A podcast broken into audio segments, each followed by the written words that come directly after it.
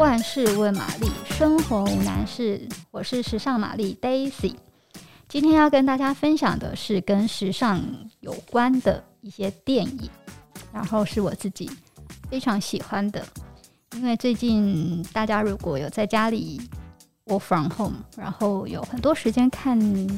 影集或是看剧的话，应该有发现 Netflix 上有一部就是大家非常热烈讨论的一部跟时尚有关的影集，它只有五集，它叫《Holston· 侯斯顿传奇》。这部影集呢，其实是并不是纪录片，它其实是找了伊万麦奎格来饰演一个在七零年代到八零年代在纽约非常走红的一个设计师，他叫 Holston。然后，其实短短的五集呢，这部电影算影集，就是把 Halston 一生从一个很平凡的帽子设计师，然后成为一个时装大师，然后成为名流社会的明星，最后他因为公司遭到合并，然后被集团收购，然后他失去了自己用自己 Halston 名字设计系列的一个过程。其实。呃，整个故事看下来，就是大家可以去体会到一个设计师从默默无闻到成为世界顶尖的设计师的一些过程，蛮心酸的。然后，但是也有非常有趣的一些花絮，大家可以看一下。那这部影集呢，其实最有趣的部分，最值得大家去欣赏的部分，在于它很忠实的传递了那个年代，就是。美国纽约在六零年代末期，然后七零年代到八零年代的时尚产业走红，然后起飞蓬勃发展的一个过程。包括最好玩的亮点在于，呃，当时呢是一个美国上流文化、上流社会文化兴起的一个年代。那当时有一个叫 Studio Forty，呃，Studio 讲错，Studio 五四五四俱乐部。在当年呢，其实是引起了非常多的讨论。那呃，这部电影呢，这部影集也忠实传达了那时候纽约名流社会的一些糜烂的生活啊，然后 party 很好玩的一些故事啊。所以呃，大家如果在家里防疫，可以有空的话，可以看看这部电影，这部小影集，其实可以打发蛮多时间，然后又可以借机了解。美国时尚的发展的历程。再来呢，是我个人也蛮喜欢的另外一部电影，它就是电影了，是二零一一年上映的，中文名字叫做《疯狂的爱》，它是一个纪录片，主角呢是圣罗兰大师，就是如果大家对时尚有一些了解的话，应该会知道 Yves Saint Laurent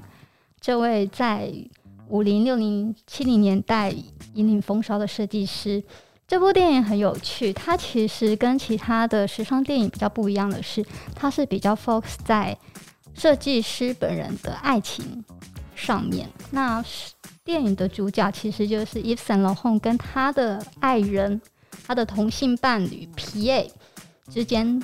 长达二三十年的一个关系。那借由他们之间的爱情故事呢，去。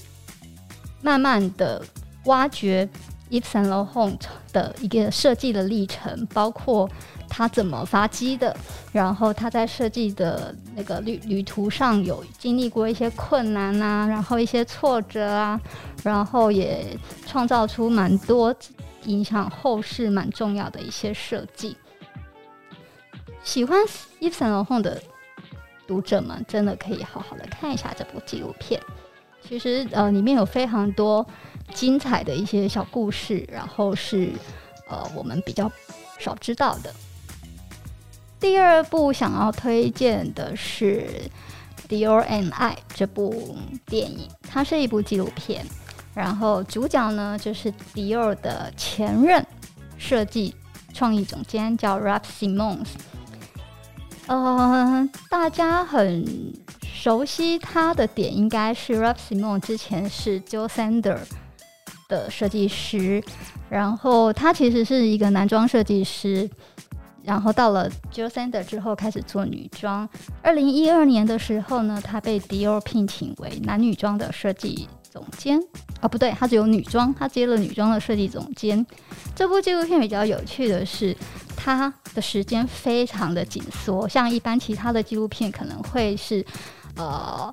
记载了就是设计师从年轻创业到红，然后甚至到结束的一个过程。但 Dior and I 呢，它其实短短记录的只有八个礼拜，也就是两个月的时间。时间是落在二零一二年，就是 Ralph Simon 就是接下了 Dior 女装创意总监开始，他只有两个礼呃两个月的时间可以准备他的第一场在 Dior 发布的高级定制服的大秀。所以这部纪录片的时间非常浓缩，然后故事的节奏也非常快，可是他却呃用非常细腻的手法去传达了迪奥这个品牌，包括从迪奥先生创立之后到二零一二年的一些精神的演变，包括整个品牌服装设计风格的转变啊，然后呃设计师面临不同时期的一个压力。都有蛮详细的述说。那比较有趣的是，大家最后会看到，就是呃 Rapp Simon 在一个非常压迫的时间跟很紧迫的一个一个时间轴下去发挥他的才能，然后做了一个非常令人惊艳的作品。这部片呢，大家如果呃很想要去呃感受一下。高级定制服的梦幻啊、浪漫啊，以及一个设计师怎么去呈现一个细腻的工艺，就可以大家可以来好好的看一下这部片。好，今天推荐的电影，希望大家在最近有空的时候可以拿出来重温，你可以趁机更深入的了解这些设计师的生平以及他们的创作历程。